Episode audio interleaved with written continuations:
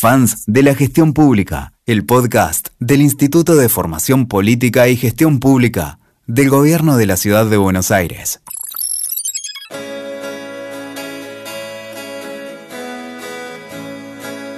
Hoy vamos a conversar con Mailén García, socióloga marplatense, una mujer apasionada por el feminismo de datos. No sé bien qué es, pero los invito a escuchar esta conversación.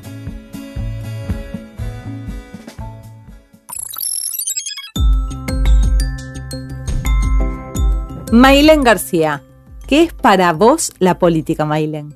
Hola, Cari. La política para mí, qué difícil. Es la, las ganas de transformar, ¿no? Como la posibilidad de hacer algo para cambiar las cosas. Eso es la política para mí. Y, mm, y creo que es algo que se siente desde chico, ¿no? Como que si voy para atrás, en mi adolescencia quería hacer política, no sabía bien cómo, nunca me sentí muy cómoda con los partidos políticos yo, pero fui entendiendo que uno podía hacer política de distintas maneras. Pará, ¿y por qué no te sentís cómoda? ¿Qué, qué, qué, qué veías de un partido político? Porque, qué sé yo, yo cuando era chica no tenía la más pálida idea que existía un partido político. Bueno, es que yo fui a la escuela, algo que creo que nos fue atravesando. La, política argentina es muy apasionante y siempre nos atraviesa, ¿no? Y yo fui a la escuela con la 125. Estábamos en el colegio cuando pasó el 2008 y fue un punto de quiebre, ¿no? Como que ahí la discusión política entró en, las aulas entre mis compañeros. Eh, había muchos que tenían campos, otros que estaban muy en contra. Entonces fue un momento de, de mucha eclosión. Mm, y, de ponernos a discutir, de pensar. En mi colegio no había un centro de estudiantes y a partir de eso se armó. Em, y yo lo que siempre sentía era algo como, tal vez heredado, ¿no? De, de mis papás, como de que la política era viejas estructuras, que era un lugar que tenías que bancar cosas y que en los partidos políticos hasta poder tener tu voz o tu lugar había que bancar cosas. Y eso a mí no me gustaba.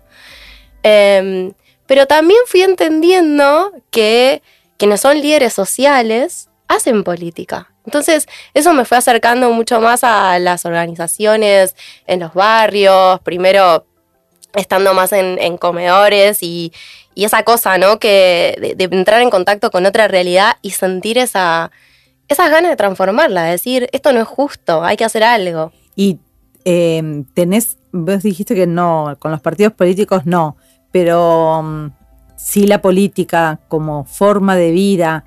¿Y participaste alguna vez en algún rol en la gestión pública? ¿Trabajaste con políticos? Sí, siempre trabajé con políticos. Eh, me gusta, de hecho, eh, me siento cercana a eso. Em, cuando tenía 20, entré a trabajar en la municipalidad, en Mar del Plata. Yo soy de Mar del Plata, en la municipalidad de General Pueyrredón. Em, abriendo en ese momento las redes sociales del municipio. ¿Año? 2012. abrir el Facebook como un canal nuevo de comunicación para los vecinos. Nadie entendía qué hacíamos, ¿no? Y, bueno, y trabajábamos eh, directamente ligados al intendente en ese momento. Y fue un desafío enorme eh, eh, tener un nuevo canal de comunicación y acercarnos. Y entonces yo trabajaba algo muy, muy sencillo, pero muy esencial, que era tomar esos reclamos que llegaban desde ahí y hacer que se resolvieran. De repente, algo muy pavo, como puede pasar en un municipio, como que no pasa la granza y entonces la calle de tierra está poseada y eso le molesta para salir y llovió mucho y es un barrial. Y, y poderle asegurar a esa persona que pasar el camión le cambiaba la vida, su vida cotidiana. Eh, y bueno, y ahí sí trabajábamos eh, junto al secretario privado del intendente y, el intendente... Sobre... ¿Y ya estabas recibida ahí? No, no, no, estaba estudiando ahí, estaba estudiando, yo me recibí en el 2017. Así que ¿Dónde estudiaste? En la Universidad Nacional de Mar del Plata. Sí, soy marplatense. Por todos lados. Por todos lados. Amo mi ciudad, me encanta. Extraño mucho el mar cuando estoy acá. Em, y, y sí, y después me vine para acá cuando hice la maestría. ¿Y maestría en qué? En Derechos Humanos y Democracia. ¿Y en dónde? En la Universidad Nacional de San Martín, con una beca, porque es una maestría muy chiquita para distintas personas de América Latina. Argentinos y argentinas entran 5 o 6 nada más. Eh, entonces vos recibís una beca para venirte a cursar la maestría que es como una maestría, mm, tiene formato europeo, es, cortita y, e intensa. Entonces, cursas todos los días y en 10 meses haces la currícula que si no te llevaría dos años. Y así fue. Sos docente del instituto y estás a cargo, entre tantas seminarios, talleres, cursos que das, pero estás a cargo de la especialización eh, de perspectiva de género. ¿Qué te llevó en este andar de aprendizaje a convertirte en un especialista en políticas públicas con perspectiva de género? La vida. Em, creo que las cosas que te van pasando, ¿no? En, los trabajos, en la experiencia. Eh, cuando yo empecé todo ese camino o esa inquietud por, transformar, no me sentía feminista ni por casualidad, me, interesaba cambiarle la vida a las personas. Y las mujeres, no sé, me parecía algo muy de la universidad, que estaba muy alejado. De la teoría. De la teoría. De la teoría o de moda también. Todavía en ese momento no estaba de moda. Ah en 2012, 2013 no, se hablaba de eso todavía. Entonces, nada, de hecho tengo una anécdota que una compañera de la facultad siempre me decía, vos sos feminista y no lo sabés, vos sos feminista y no lo sabés. No, ¿qué decís? Nada que ver. Y, creo que eso, que en un momento me hizo el clic de decir, ah, pará, acá también hay otra desigualdad que yo no estoy viendo, ¿no? ¿Qué sé yo? De repente actitudes de un jefe o de un compañero de trabajo que decir, éramos pares o no? Y eso me fue haciendo tomar conciencia. Y bueno, después vino la teoría y las lecturas, encontrar otros libros y Argentina cambió el contexto, ¿no? Como el ni una menos irrumpió. Ahora es muy difícil no verlo, pero fue un camino. Y de ese interés, además de la docencia que te encanta, que sabemos que lo disfrutás y que tenés gran talento para transmitir conocimiento, te interesa dentro de la sociología algo bastante particular, ¿no? Para la sociología, que son los datos, que son los números, que cuantificás, que vas creando métodos. Contanos de tu proyecto personal que tanto querés. Bueno, eh, sí, me encanta. ¿Qué creaste? Contanos, aprovechemos para darle máquina. bueno, eh, en ese proceso creé una organización que se llama Data Género, junto con otras eh, dos colegas y, mm, y llegamos a querer hablar de los datos y el género porque nos fuimos dando cuenta en ese camino que era algo que no ocurría, que no estaba, ¿no? Yo en esta, empecé a trabajar en áreas de estadística después que me recibí, como también para mm, complementar, ¿no? Porque la política nos enseña a tener sensibilidad, nos enseña de lo que le pasa a cada uno. Pero los datos nos dan esa posibilidad de mirar la foto, ¿no? De ver el, la imagen grande. Bueno, ¿esto que le pasa a esta persona? ¿Le pasa solo a esta persona? ¿O le está pasando a un conjunto de personas y necesitamos actuar, necesitamos una política pública que trabaje sobre esta realidad? Y los datos nos ayudan a eso, ¿no? Como a no equivocarnos entre la percepción más eh, singular y ese fenómeno cuantificable, digamos. Y entonces data género es una respuesta a eso. Porque yo trabajaba con datos y me daba cuenta que los problemas de las mujeres no estaban ahí. Los problemas de las personas trans no aparecían. Una, anécdota graciosa sobre eso es que mm, durante algún tiempo yo era la responsable, cada vez que salía el índice de desocupación en Mar del Plata, de escribir un discurso, algo que explicara. Y bueno, Mar del Plata muchos años, la ciudad número uno de desocupación del país. Entonces siempre era muy sensible, que uno decía, que no. Y yo de tanto mirar esas series empecé a notar que los problemas de desempleo entre varones y mujeres eran distintos. Y a nadie se le había ocurrido de mis funcionarios, todos los que tenía arriba. Nadie lo veía como un problema. Y yo empecé ahí como una hormiguita a decir, che, no es lo mismo. Miren esto, presten atención acá. Total. Y bueno, nadie me daba bolilla. Mailen, déjate hinchar. Como, ¿qué haces otra vez? Ya está. Claro, el género, vos, esto, nada. Y yo ahí fue como que esto se me fue haciendo eh, una inquietud, una inquietud, y me empecé a sentir frustrada. Eh, voy a contar algo, lo escuché recién a Juan en el podcast, y algo de lo que él decía de la educación, yo empecé a sentir esa frustración, el no encontrar la forma. Y bueno, y un día me animé y dije, bueno, si esto no está, hay que crearlo, hay que empezar, hay que emprender, hay que armar ese camino. Y así, esa fue mi, mi pata, mi granito para generar data género, un espacio para poder hablar de lo que no se estaba hablando, de lo que era un problema y no se veía así.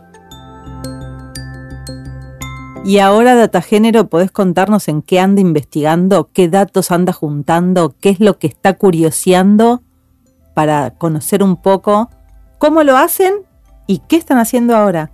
Sí, bueno, estamos trabajando en distintas líneas, nos organizamos como en laboratorios, les decimos nosotras, que trabajamos distintas cosas. En políticas públicas, por ejemplo, en la parte con el Estado, estamos trabajando con datos del Poder Judicial porque eh, tenemos ganamos para hacer una investigación y estamos desarrollando una herramienta que tiene algo de inteligencia artificial que en realidad lo que busca hacer es anonimizar, es decir, borrar todos los datos personales de una sentencia. ¿Para qué? Para poderlas publicar. El Poder Judicial es un poder que sabemos muy poco de lo que hacen los jueces y a veces nos escandalizamos cuando escuchamos alguna que otra sentencia y hay pocos juzgados que abren sus datos. Y entonces queremos tener esta herramienta para que no sea una excusa, digo, que es muy difícil o que es muy complejo, y así poder entender más particularmente qué pasa con la violencia de género, pero también lo podemos usar para todo, porque una vez que esté la herramienta se va a poder Distintas aplicar temáticas. Exactamente. Ese es un proyecto grande. Después estamos trabajando en otro proyecto con datos del Poder Legislativo, otro poder que abierto en el último tiempo, pero que no había empezado liderando esa agenda, también con temas de inteligencia artificial, que es una discusión que se viene, sobre, bueno, algunas recomendaciones para la Cámara de Diputados de la Nación, en qué puede usar inteligencia artificial, en qué no, y sobre todo anticipar una discusión que se viene, que es cómo empezamos a pensar legislación para regular los algoritmos en el uso de políticas públicas, que parece de ciencia ficción hoy. Sí, es impresionante. Pero eso ya está ocurriendo en el mundo. Si podrían ver cómo te estoy mirando mientras vos hablás. Es genial.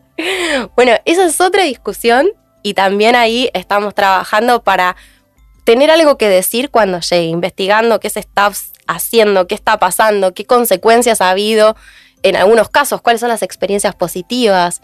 Bueno, esa es otra línea de trabajo que tenemos. Y después hay una última línea, bueno, en realidad hay dos más, eh, que tiene que ver con la formación, con poder transmitir estos saberes. A veces los datos aparecen como algo muy técnico, muy alejado de la realidad, y entonces no queremos que así sea. Y queremos trabajar por unirlos, ¿no? Porque las, las teorías de género también están como o más académicas o más cualitativas. Y entonces, en ese sentido, damos algunos cursos y capacitaciones. Esos son más a demanda en relación a algún gobierno, alguna empresa que lo quiere, pero también el año pasado postulamos y, y tuvimos una plaza para dar un seminario en la Facultad de Ciencias Sociales de la Universidad de Buenos Aires. Y ahí, a partir de este año, todos los primeros cuatrimestres damos una materia de datos y género. Así que eh, es abierta y como en la universidad cualquier persona puede ir. Y estamos muy, muy contentas de la experiencia. Fue muy hermoso el primer cuatrimestre con ese seminario. Así que esa es la otra línea que tenemos. Y la última, última es que, como te decía, estas discusiones que parecen tan lejos, bueno, muchas están en inglés, muchas de estas cosas están pasando en países que, que hablan en inglés. Entonces nos interesa también trabajar por... Difundir. Exacto, y en nuestro idioma. Entonces estamos trabajando en la traducción del libro que de alguna manera ha abierto toda esta discusión sobre el feminismo de datos, que se llama Data Feminism, o sea, feminismo de datos, eh, que es de dos investigadoras de Estados Unidos, eh, Catherine de Ignacio y Lauren Klein, y estamos trabajando en ese proyecto, así que antes de fin de año vamos a tener el libro traducido al español y la editorial, eh, que es el MIT Press, lo va a estar publicando en español. Apasionante. Todo muy apasionante. Y me gusta esto de, de que los datos nos clarifican situaciones, nos abren otro mundo, nos permiten conocer que quizás me pasa a mí, le pasan muchas otras personas. Pero quiero llevarte un poco más a lo cualitativo, no tanto lo cuantitativo. Y hablando de mujeres. Y hablando, vos hablaste mucho de política, pero no hablaste nada de poder. Y yo vengo haciendo, viste, mis distinciones entre lo que es la política, como tan añeja la conocemos, y ejercer el poder político. ¿Cómo ustedes, desde tu lugar como socióloga, con tu experiencia en estos años, por compartir experiencias con otros colegas y otras colegas, ¿tenés alguna visión de, de las mujeres argentinas ejerciendo el poder? Wow, qué pregunta. ¿Qué decir? Em, creo que, la discusión por el poder es, una discusión central, es la discusión de la política, pero también es la discusión de, la sociedad. Digo, en ese pensar cómo la transformamos es pensar cómo redistribuimos el poder, qué pasa cuando el poder se concentra en un lugar. Y yo creo que las mujeres tienen, van tejiendo distintas estrategias que van pensando en determinados momentos para disputar ese poder. En la política eso se nota y creo que que un rasgo interesante para, ver de cómo los feminismos piensan otras formas de construcción política se ha notado en el Congreso en los últimos años. A ver. Y con las leyes, por ejemplo, la sanción de la ley de paridad.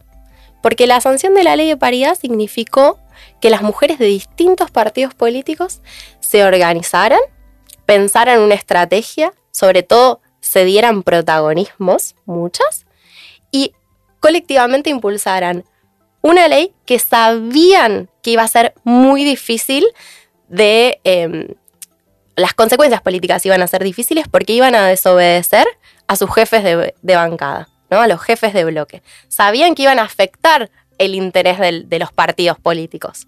Y ahí primó las convicciones de ellas y te, pudieron tejer esa, esa alianza, esa lealtad y entender que a veces para generar transformaciones hace falta algo que a veces nos olvidamos cuando estamos en política, que es el diálogo interpartidario. Pensar otras estrategias para eh, alcanzar ese objetivo común. Y creo que es esa característica de, de, las mujeres, de muchas veces no poderse sentar en la mesa de la discusión y estar atrás, hace que empiecen a pensar otras redes, otras estrategias para lograrlo. Decir, bueno, ok, si a la mesa no me puedo sentar, entonces, ¿cómo llego a ese resultado? Bueno, ahí había, como vos dijiste, un, interés colectivo por sobre el individual y este interés colectivo trascendía lo partidario, ¿no? Y se, lo, se alcanzó con éxito y es una herramienta fundamental de, de inclusión. Pero te quiero llevar al poder ejecutivo y a ejercer el poder político. ¿Hay algún rasgo que puedas que te haya llamado la atención, que te gustaría analizar por qué, que te llame a la curiosidad de una cualidad de las mujeres argentinas ejerciendo el poder versus otras en otros tiempos. ¿Te llama la atención eso o no? Em, nunca lo pensé así. Em, sí, sin duda. A ver, creo que la historia en el Poder Ejecutivo tenemos dos grandes eh, liderazgos, uno en la, en la presidencia de, Cristina Fernández de Kirchner y otro simbólico que ha sido en, el siglo XX, el de, el de Eva Perón, y son dos figuras femeninas fuertísimas. Y las dos fueron mujeres de, ¿no? Y las dos fueron mujeres de. Mira, algo interesantísimo que dijo una de las estudiantes de la especialización este año, haciendo una reflexión sobre esto mismo que estamos hablando, ella dijo que se hacía una pregunta que no tiene una respuesta, pero que no podía dejar de hacerla y era la siguiente, si Cristina hubiera podido ser presidenta si no hubiese sido la mujer de un expresidente. Y sin duda, no, nadie está poniendo en discusión la capacidad política o su habilidad política para llegar, pero sí todavía cómo son los varones los que siguen habilitando los espacios, los que siguen permitiendo o decidiendo quién entra y quién sale, quién se sienta en la mesa de la discusión donde se discute sobre el poder, sobre la política, donde se decide y quiénes no. Y eso me parece que es una pregunta que vale la pena tener en la cabeza, no porque uno se vuelva loca buscando la respuesta, sino porque dan cuenta de lo que todavía sigue faltando. Eso me parece importante. Sobre las condiciones de ejercer el poder, yo no creo que los varones y las mujeres en el ejercicio del poder seamos tan distintos. Creo que lo que ha ido cambiando o lo que hacen las mujeres es tejer otro tipo de redes para sentarse ahí porque es más difícil llegar.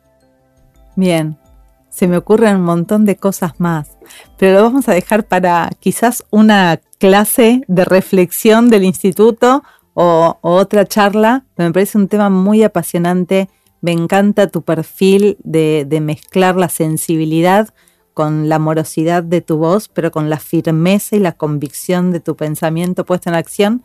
Que así muchas gracias, Mailén, por tu tiempo, por compartir esta nueva manera de generar contenidos. No, muchas gracias a vos, Cari, por invitarme y por todo el trabajo que haces en el instituto. Fans de la gestión pública